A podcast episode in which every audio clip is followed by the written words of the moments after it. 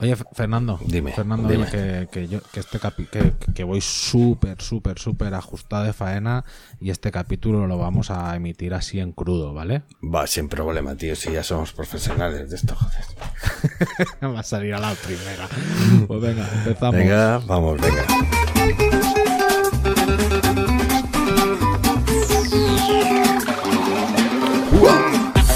Podcast El Arroyo podcast rural de desarrollo web. Presentado por Fernando García Rebolledo y Adrián Cobo.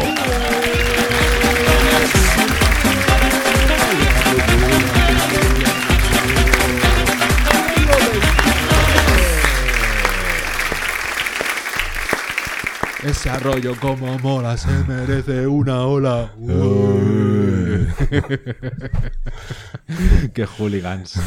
¿Qué, tal? Fernando García Rebolledo, desarrollador web y poniendo en práctica la semana de cuatro días? Joder, tío, eres un eres un máquina. Pero cuatro días por voluntad propia o por voluntad forzada. Es que cuatro días por un poco de todo. Porque el sábado tuve un zero day. ¿Sabes? Tuviste una vulnerabilidad. Sí, y entonces eh, me tocó meter horas el sábado y entonces he decidido, decidí el lunes tomarme el libre a ver qué tal iba la semana de cuatro días. Esta semana. ¿Y que te o no?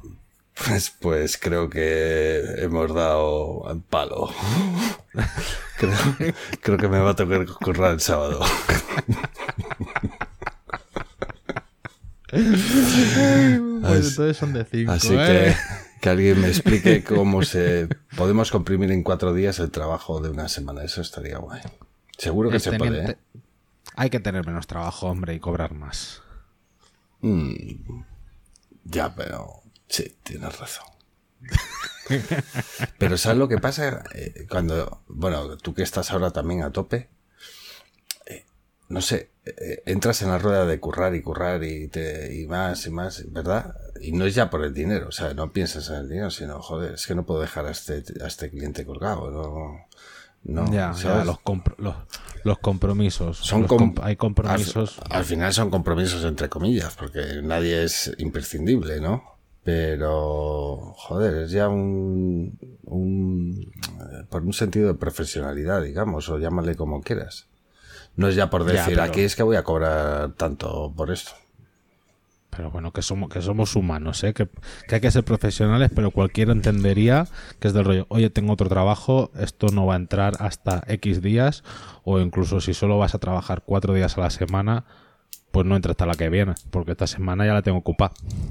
Ya, la que viene, y la otra, y la otra. Además, este año, de verdad, ¿eh? objetivo agosto pasarle tranquilo. Agosto. Agosto libre. No sé si libre del todo, pero bueno. Bueno, venga, que nos enrollamos y acabamos de empezar. Te voy a presentar yo a ti, Adrián Cobo, desarrollador web, socio en Graphic y Botlek.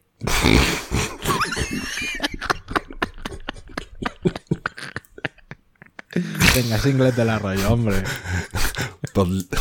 Bottleneck humano. Esto lo has puesto para reírte un poco, claro. Claro, claro, bottleneck. Pues eso, eh, sí, sí, sí, o sea, yo, ¿sabes un cuello de botella? Pues a un cuello de botella le pones patas y eso soy yo ahora mismo. ¿Sabes?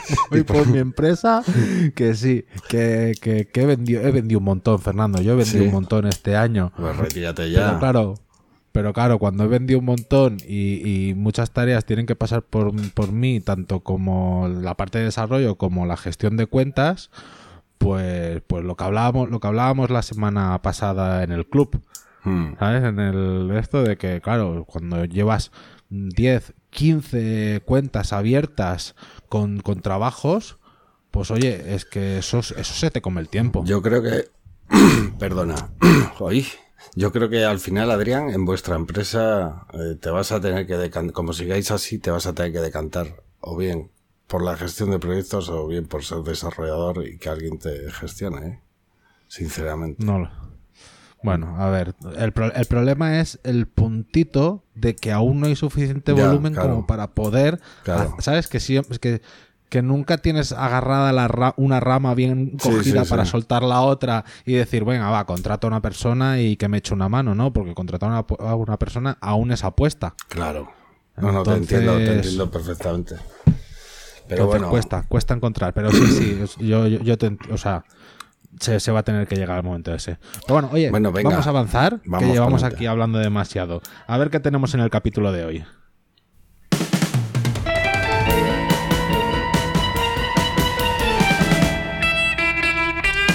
Oh, yeah. Bueno, pues empezaremos con unas noticias de la quincena fresquísimas. Sí, que me has puesto, me, me de más. Ya vamos a ir tarde. Vamos a llevar todo el programa justo, porque me has puesto noticias de más. Además, vamos a explicar una vulnera vamos a explicar una vulnerabilidad. Vamos a explicar una vulnerabilidad de- de los que llevamos explicando todos estos días. Venga. Luego vamos a hacer una huevonada que la vamos a hacer en diferentes partes. Hoy vamos a contar la primera parte de la huevonada de la vez que el cliente te llamó a ti, hijo de puta. Ha llegado el momento, ha llegado el momento de explicarla y la explicaremos en dos partes. Y acabaremos con un canal de Play with WordPress porque esa sección la tenemos muy abandonada y queremos despuntar de todo lo que sabemos de WordPress. Entonces, vamos adelante.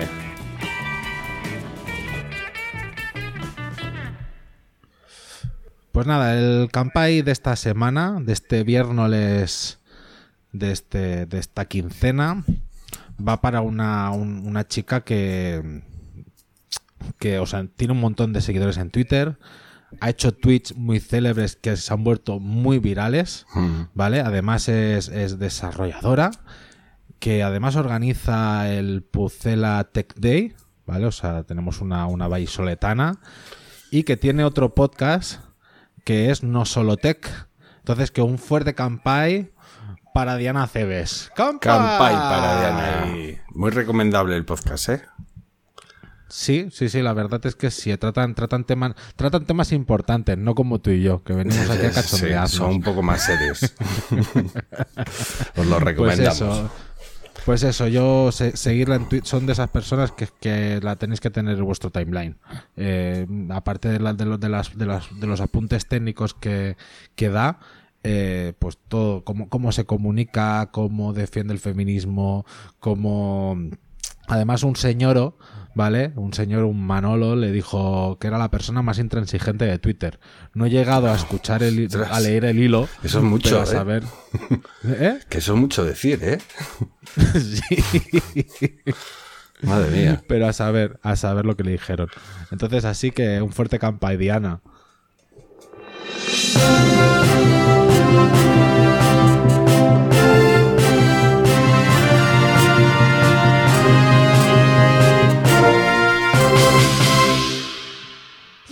Instalé Windows 11 en mi PC actual. Bueno, pues resulta que, que se ha colado. Se ha colado una copia del Windows 11. Se ha filtrado. Sí. Por- no, no sé por, no sé por qué canales, si por la Deep Web o por, por de esto. Y hubo una persona que eh, se, se la- se lo ha instalado. ¿Vale? Entonces, claro, sabemos que es una versión beta o alfa o a saber alfalfa. La, la Alfalfa, versión en ¿vale? la que está. La versión alfalfa. Pues eh, que tardó, la instalación tardaron mucho, tardó mucho tiempo, se borraron todos los datos. Sí. Entonces, claro, mm, no, no le importa porque cambia mucho el sistema operativo. Que se vio el nuevo logo de Windows 11. La configuración inicial iba muy lenta. Sí, básicamente hay varios cambios de, de UX, ¿verdad? De- te ponen los iconitos, el menú de inicio en el centro de la pantalla, abajo, abajo en el centro. Hay más sombras, cambian los iconos. Más modernito. Sí, al final, al final esto de ponerlo en el medio no deja de ser pues como, como el dock de, Sí. de Mac, ¿sabes? Que te, te salen las cosas en medio y yo supongo que el- lo que era el menú inicio, que ahora se ha convertido en los, en lo- la- los cuatro cuadraditos, lo que hará será sacarte una pantalla grande con toda la información, como ya iban haciendo en el Windows 10, en realidad. Sí. Pero ese, este hilo le dejamos ahí en, la, en el post del, programa, del episodio para que lo veáis, porque la verdad que lo acompaña todo el hilo con vídeos y con imágenes. Y bueno, está chulo para, para saber qué es lo que se viene. Que seguramente, pegarle un ojo. seguramente no sea la edición final, pero bueno, ahí está. Pero por ahí, por ahí irán los tiros. Sí, por ahí van. Pues, venga, vamos. Singular apuesta por el teletrabajo por defecto.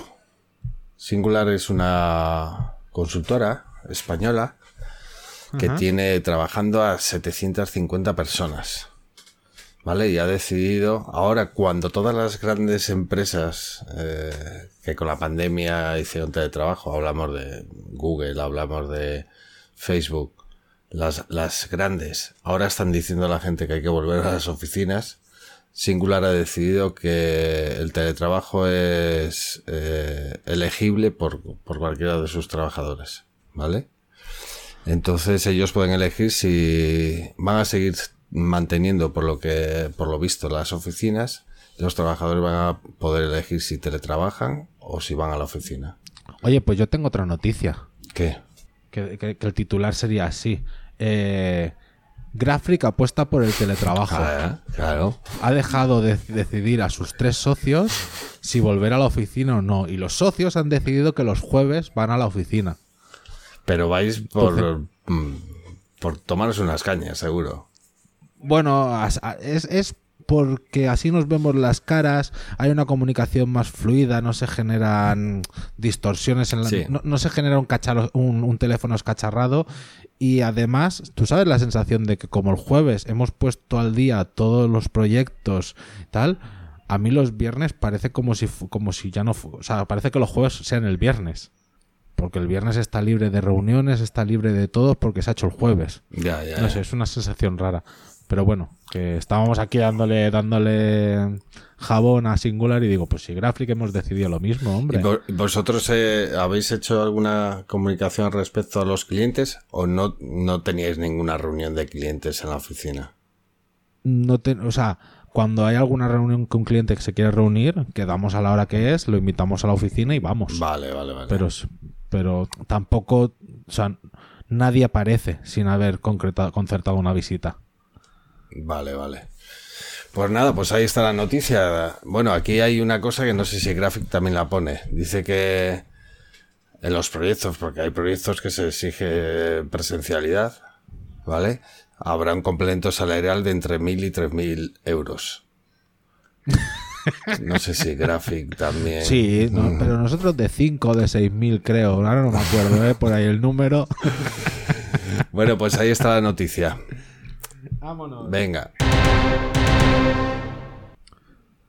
Esta te la leo en inglés. venga, ahí vamos. Programming Language Coq wants to change its name for obvious reasons. Yo no sé cómo Qué llevas bien, qué bien te ha quedado el cock. Ay, ay, es la palabra que más repito. Pues Yo de inglés poco, pero de palabrotas y cosas guarras bastante. Para defenderme bien. Bueno, pues total, es un lenguaje de programación de 1984 y que se escribe C-O-Q. Pero fonéticamente, pues todos sabemos que suena como polla en inglés. Cock. Sí. Entonces, pues han abierto un hilo diciendo, oye, que, que, hay que, que hay que cambiar el nombre, hay que encontrar otra cosa, porque es que, a ver, Fernando, tú sacarías un lenguaje de programación que se llamara Pito. Es que claro, eh, el idioma español es muy rico en ese sentido. Acuérdate de... Tiene nombres mil. Tiene nombres mil. el miembro viril. No, pero claro, si es un acrónimo y da la casualidad que, que, mm, o he sacado el producto digital pene. No quedaría muy bien, ¿no? Y la historia es que han intentado encontrar palabras parecidas, pero resulta que las palabras parecidas en otros idiomas siguen em, llamando al, al miembro viril. Porque decían co- Cocoon, pero en francés eh, con se utiliza también como la parte femenina de la mujer. Le decían coqui, pero es que coqui es un slang en ruso Madre para mía. llamar a la polla. Eh, había otro que era mm, Coquan, que porque era del, del creador. ¿Sabes? Sí. Entonces, pues, bueno, a, encontrarán un nombre, pero yo, yo le dejaría Coq. ¿Qué manda? Pues tú, qué, ¿en qué programas? Yo en polla. Bueno, pero de, y del lenguaje ese sabemos algo porque yo no lo había escuchado nunca, la verdad. No, pues, no, importa. da Lo que importa es cómo se llama. Vale, vale, de acuerdo. es que además la noticia no, no lo veo. No veo de que. O sea, como de que en, la, en la noticia lo que menos importa es el lenguaje de programación. Vale. Vamos para adelante. El 80% de los productos digitales serán creados por personas que no saben programar para el 2024. Joder, macho. Eh, se te ha puesto la piel de gallina, ¿eh? Tanto Es que- no code y low code. Esto lo dice una consultora que se llama Gartner. Dice que con esto de la pandemia se ha, o sea, que el tema del low code y tal, que está todavía muy verde, pero que con la pandemia ha crecido bastante. Y ellos dicen que para el 2024 el 80% eh, serán creados por personas que no saben programar. Claro, la historia es eso, que es que son productos. O sea, cuando hablamos de un producto Claro. son herramientas que un pequeño equipo puede vender a, a- a millones de personas. Exacto. Y ahí está el dinero. No es como lo, lo- lo que yo siempre me quejo y lo que siempre digo en este podcast. De rollo, no podemos estar cambiando nuestro tiempo por dinero. Porque así mm, somos, somos mercenarios. Entonces hay que, hay que saber encontrar ese producto. Y si no lo que decimos, en 2024 va a haber gente que lo va tal. A todo esto, tú sabes que Nintendo Sí. ha sacado un videojuego que se llama Creador de Videojuegos. Ah, ni idea. Entonces, eh, Pues eso, pues al final no deja de ser un videojuego que es no code que te permite crear videojuegos. Anda. Yo me parece súper interesante. ¿Y lo has probado o algo o no? No, no, solo he visto, solo he visto el tráiler. Así que eso es lo que se nos viene. Pues no sé, veremos a ver.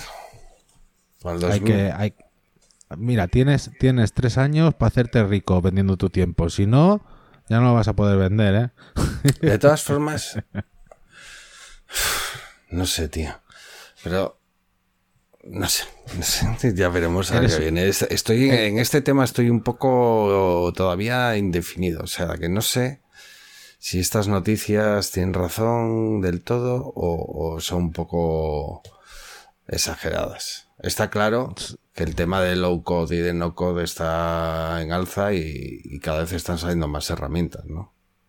Hombre, claro, es que tú al final, yo tengo un cliente que él solo sabía manejar pues una conexión SQL, ¿vale? Pero con un, con un Heidi, con un, o sea, con un programa de escritorio a una base de datos. Pero con eso ya se ha montado que si lo envía a Google Drive, de Google Drive pasa a Zapier, de Zapier lo envía a una impresora porque le llega, ¿sabes? De un escáner le llegan unos datos que los imprime en un, en un, en un drive, Sí. del drive los pasa a la base de datos, ¿sabes?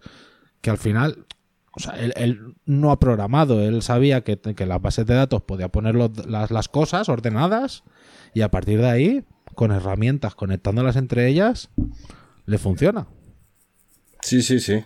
Sí, está claro que con las APIs se puede hacer todo lo que queramos. Y que no hace falta saber ni qué es una API. No, no, claro. Ahora, ¿hasta dónde puede llegar eso? Es decir, siempre habrá quien quiera algo que no se lo dé la herramienta. Es decir, Ya, al final te tienes que adaptar tú, o sea, Sí, al pero- cliente, a la herramienta que te dan. No, Pero ya está, pero ya, ya habrá sacado el producto, ya estará haciendo pasta, ya estará facturando millones y te podrá te- dar a ti migajas para que les lo desarrolles. suena muy coherente eso. Sí, sí. Vámonos para adelante, oye. Vale, Docker se actualiza a la 3.4. esta me tocaba a mí, tú. ¿No? ¿Sí? Pues venga, Ah, no, no, no, no, perdona, perdona. No, que tú quieres la No. siguiente. Venga, sí, dale, no, si te tocaba a ti. Venga. Docker se actualiza a la 3.4 y se pierden todos los datos. ¡Tachán! Buah, qué pollo esto, ¿eh? Pues resulta que, que con una instalación de, de Docker a la 3.4, pues de repente todos Esto- los contenedores, imágenes, volúmenes, redes fuera, que chaval. se tenían creadas, bye bye. Entonces, pues Esto hay que aclarar que, que ha pasado eh, a usuarios que han actualizado el Docker Desktop para Mac a la versión 3.4, ¿vale? Que es la que ha salido hace unos días. Pero es que uno lo ha puesto en, en el repositorio de Docker de, para Mac en, en GitHub y de repente ha empezado a contestar gente que, que les está pasando lo mismo. O sea, es decir, tú llegas una buena mañana, tienes ahí todos tus contenedores, todo montado guay. Dices, ah, actualización de Docker de esto. Voy a actualizar. Qué guay. Nueva versión. Y- Juguetito nuevo. Y te quedas en blanco. Imagínate la liada que ha podido ser, ¿eh? Lo que, lo que estoy intentando es leer si de verdad se le ha borrado todo o simplemente está leyendo en una localización Sí. que no toca. No, lo- no lo, por lo- sigue abierta la, la issue esta, ¿vale? Pero por lo que dicen es que está leyendo en otro sitio, ¿vale? Los datos. Hombre, borrar los contenedores no te los va a borrar actualizando. Simplemente que es que en esta versión pues debe ser que, se, que está leyendo de otro sitio. Vale, y dicen que, que- que sacarán, sacarán la corrección en la siguiente en la siguiente versión. Pero bueno, ahí quedáis advertidos por si actualizáis Ay, y... pues- De todas formas, aquí dan soluciones, ¿eh? que es eh, localizar el localizar el, eh, el campo ese data folder y cambiar para que apunte a otro sitio. Así que, Muy bien. venga, Pues estáis, quedáis advertidos. Está así, venga, está tú. esta es ya noticia veraniega, ya distendida. Es que está haciendo un calor de la leche. Bueno, pues resulta que unos argentinos que viven aquí en España, eh, creo que eran mat- que matemáticos o físicos, no recuerdo, han inventado el Chill It. Chill It.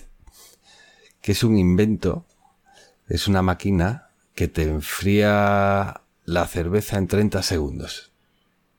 Toma. ¿Cómo lo ves? Es decir, te compras una lata de cerveza del tiempo, la metes ahí, en 30 segundos está a 3 grados. ¿Eh? ¿Es, lo- ¿Es o no es un invento de la leche? Es una pasada. Es una pasada. Estoy aquí viendo los diseños finales, el cómo. Y, y al final la maquinita está diseñada, o sea, es, es, es una máquina, imaginaos una máquina de estas de café, de pies, tú metes ahí dentro de la lata, 30 segundos, ya está. Fresquita, para llevar. Qué guay. Qué guay, qué guay. Pues eso. Eso ya en, en- en la- en las playas, tío, Este, debería ¿Te estar. ¿eh? imaginas, eh?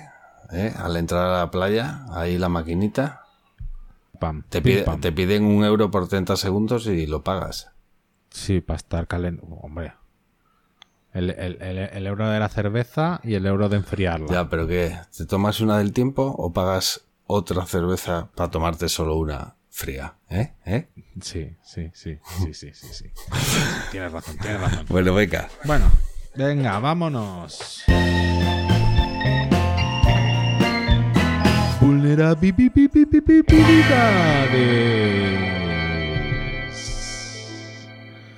Bueno, pues entonces.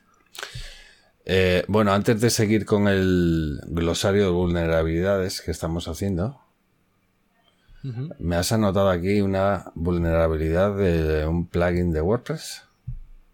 Sí, exacto. Uno de estos que tiene dos millones de instalaciones. Este, este le tenemos todos instalados, así que por favor, abrid las orejas. Sí. es el MailChimp for WordPress. ¿Vale? Es el, el MC4WP. Exacto, más conocido como MC4WP. pues eso, que es actualizar la última versión porque ha habido una vulnerabilidad. Y yo en, el, en de vulnerabilidades hoy os traigo una de estas divertidas, que es la vulnerabilidad de escalado de privilegios. Privilege Escalation Vulnerability. Está fácil de entender. ¿Vale? Porque este, imaginaros que vosotros en, el WordPress, ¿vale? O en cualquier sistema que tenga gestión de usuarios, creáis una funcionalidad que le permitís al usuario editar sus campos. ¿Vale? Pues esos campos al final vosotros los enviáis por un formulario a través de un post. Sí. ¿Qué pasa si por el otro lado yo empiezo a aceptar todos los campos y nosotros hemos sido muy listos que le hemos puesto un hidden y le hemos puesto unas palabras claves de rollo rol administrador y que cuando en el otro lado se guardan tú le estás pasando. Vale nombre. Cuál es el nombre nuevo Fernando lo pongo Fernando. Cuál es el apellido García García. Y además qué más me ha puesto cambio de password cambio de password tal. Y además que me ha pasado ah rol administrador. Y tú se lo pones pum.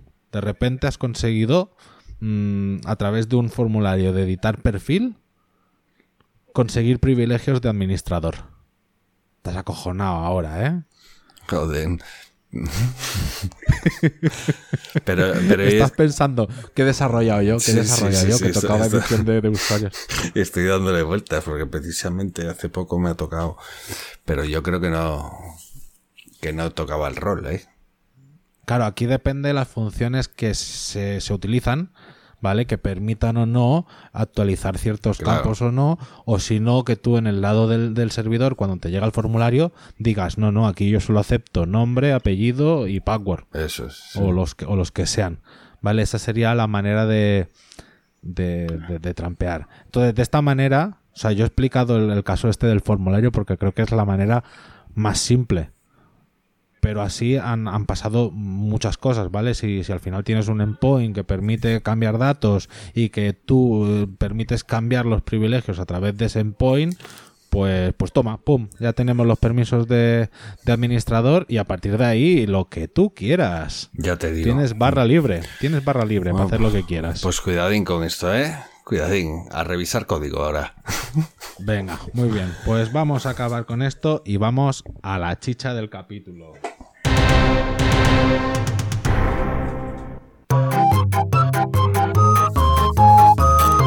¿Pero qué huevón eres?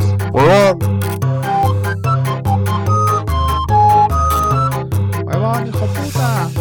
Bueno, bueno. Atención. Hoy, huevonada parte 1.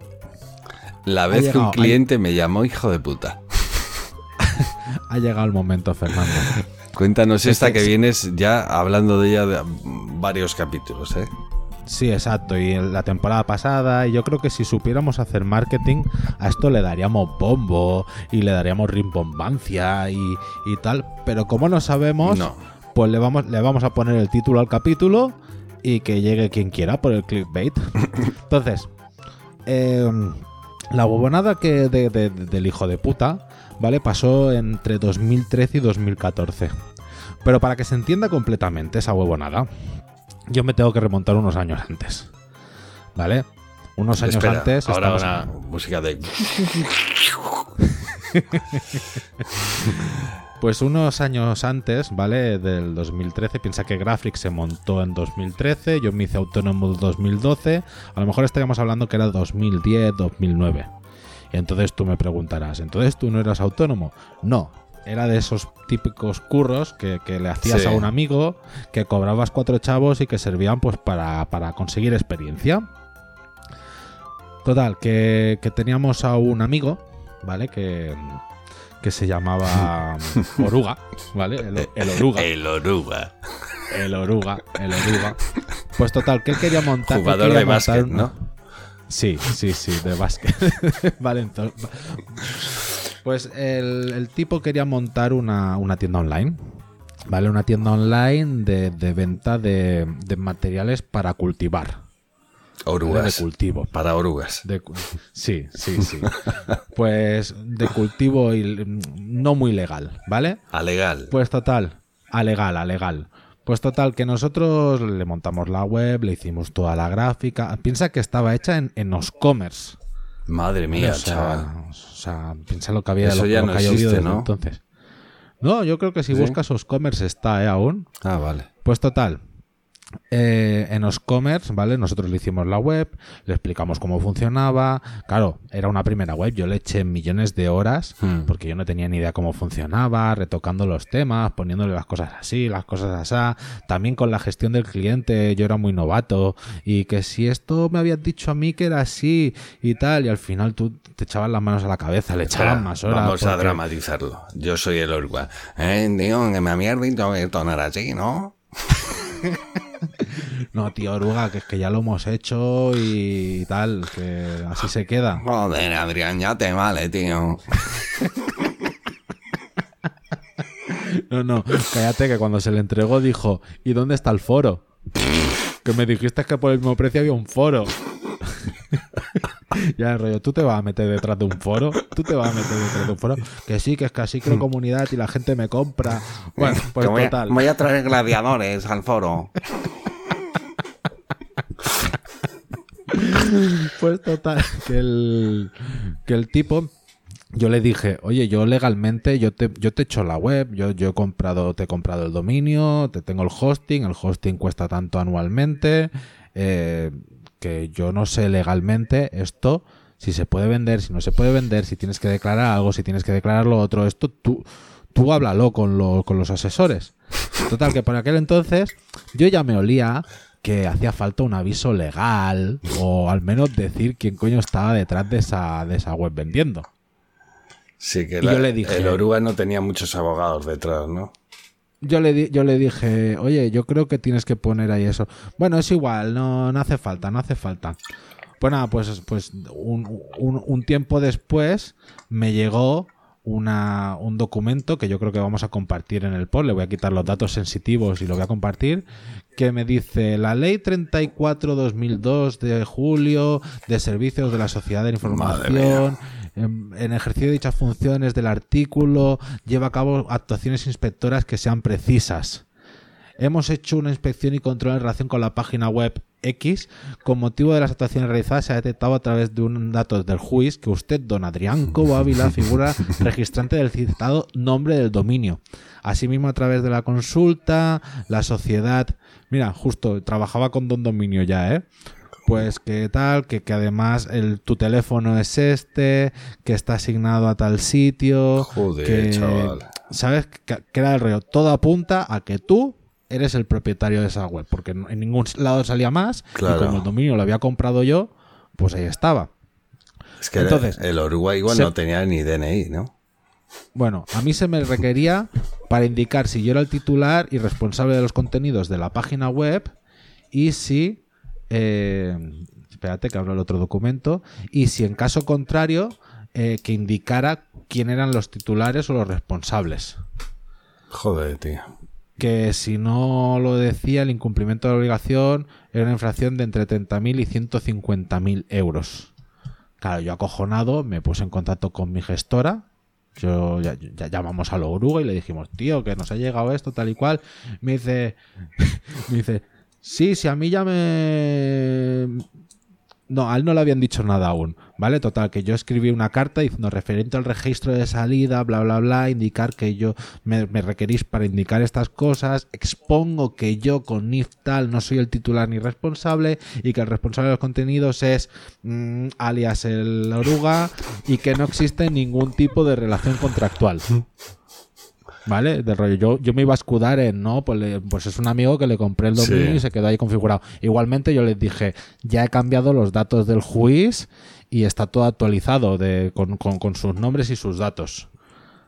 Bueno, pues, pues total, que yo allí ya, yo ya me olvido, un poco acojonado yo, pero resulta que, mm, que a Oruga le llegan, le llega el mismo requerimiento y le dicen que, que no tienen los datos. Adrián, tenemos Oruga- una segunda parte de esto, ¿eh? Sí, sí, no. Ah, vale, pero espérate. Pero entonces Oruga me, no- nos escribe y dice que es que si no explico esta parte, de- habría tres y todo. Total, que al final a él le requieren que ponga los datos, no los pone, que era tan fácil como llamarme, yo crear una página y poner los datos que él me dijera, no lo hace y a él le llega una multa de 3.000 euros. Y hasta aquí la parte. Hasta aquí la parte mía. 1. Vale, ya en Buenas el capítulo, con el oruga. en el capítulo, en el siguiente parte explicaremos cómo siguen. Yo simplemente que por favor, eh, para sacar una, una moraleja de la de esta cosa, de, de esta huevonada, es contad con abogados o con gestores que os ayuden a resolver las dudas. A mí me vino muy bien porque a mí cuando me llegó el documento este yo no tenía ni puta idea, entonces yo me puse en contacto con... Bueno, yo te ampliaría, yo te ampliaría una segunda. Nunca registres un dominio de un cliente a tu nombre. Así, además, eso. Por pero favor. claro, Porque Exacto. te pones como administrador y ya está. Pero el nombre, el, dominio a su nombre siempre. Siempre, siempre, siempre. Pero bueno, eh, mira, así salió y en la siguiente, el siguiente programa explicaremos cómo fue. A ver si te traes a la oruga para el siguiente que nos lo cuente él. Claro que lo invitaremos. Vámonos.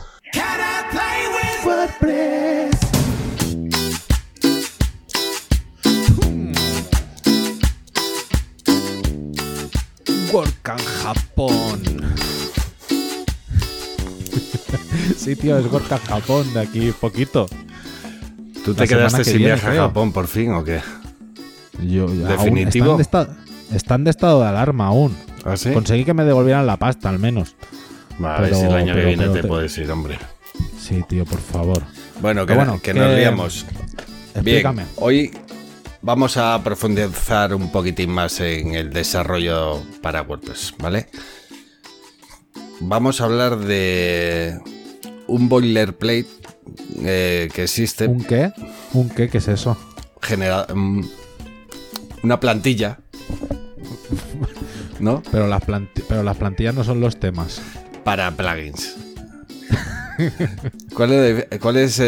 eh, ¿Qué quiere decir boilerplate? Como No lo sé.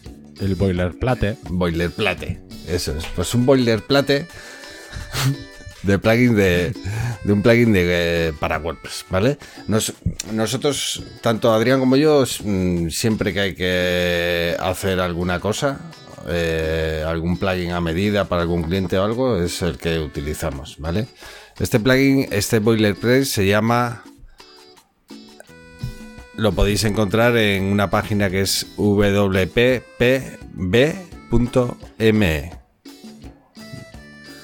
Baja un poquitín la música, Adrián, que es que Ay, perdón, perdón, perdón. estoy bailando y está. hablando a la vez y no puedo, tío. Ya, ya, ya, no te da, no te da. Ahora, mucho mejor. Bien, pues este es el WordPress Plugin Boilerplate Generator, ¿vale? wppb.me. Desde ahí podéis simplemente rellenando unos campos, que es el nombre del plugin, tu nombre, etcétera, y os descargáis un zip, ¿vale? Que es el instalador. Eh, este, este boilerplate es interesante. Por lo menos, yo no sé si ya que yo estoy acostumbrado, pero siempre desde el principio me ha parecido bastante fácil eh, cómo está estructurado, ¿verdad? Eh, tiene, viene por defecto, tiene cuatro carpetas. Viene una carpeta admin, una includes y otra public. Dentro de cada una de ellas, dependiendo si vamos a programar algo para la parte administrador o algo para la parte pública, lo meteremos en admin en public. Y en include simplemente podemos meter eh, mm, aquellos archivos que digamos que va tanto en el que los podemos utilizar tanto en la parte administrador como en la parte pública. Luego además tiene una carpeta eh, de idiomas donde guardaremos ahí se guardan los pod, ¿vale? Sí. Y, y nada, eh, dentro de cada carpeta, tanto el admin como en public, pues también vamos a ver unas subcarpetas. Está todo muy bien estructurado muy bien dividido. También hay otra cosa que no hemos dicho, está todo, por supuesto, eh, con clases, ¿vale? Y entonces dentro de cada carpeta en la admin en la public, pues vamos a tener la clase correspondiente y unas carpetas donde guardar el CSS, los JS e incluso eh, parciales. Porque Sí. podemos llamar a, a lo que en un tema sería get template part. La, la par- la parte de HTML que, que llevará PHP por ahí escrito, pero sería el, la estructura, el código que se va a imprimir por pantalla. Eso es. Y nada, eh, ¿cómo funciona? Arranca el plugin, llama dentro de includes a, a un loader. El loader es el que va llamando a las dependencias necesarias para que vaya, para que funcione, ¿vale? Y entonces, eh, cosas que tiene que me gustan de este plugin. Tienen, bueno, un, un activator y un deactivator. ¿Vale? Es decir, acciones que ya viene todo esto, ya viene pre- prehecho, ¿vale? Acciones que Sí, que, tú, queremos. que tú tienes que tú tienes que rellenar y colorearlo de dentro. Exactamente. Unir los O puntos. sea, tú tienes que hacer lo chungo, que es el código. Pero ya viene pre- prehecho.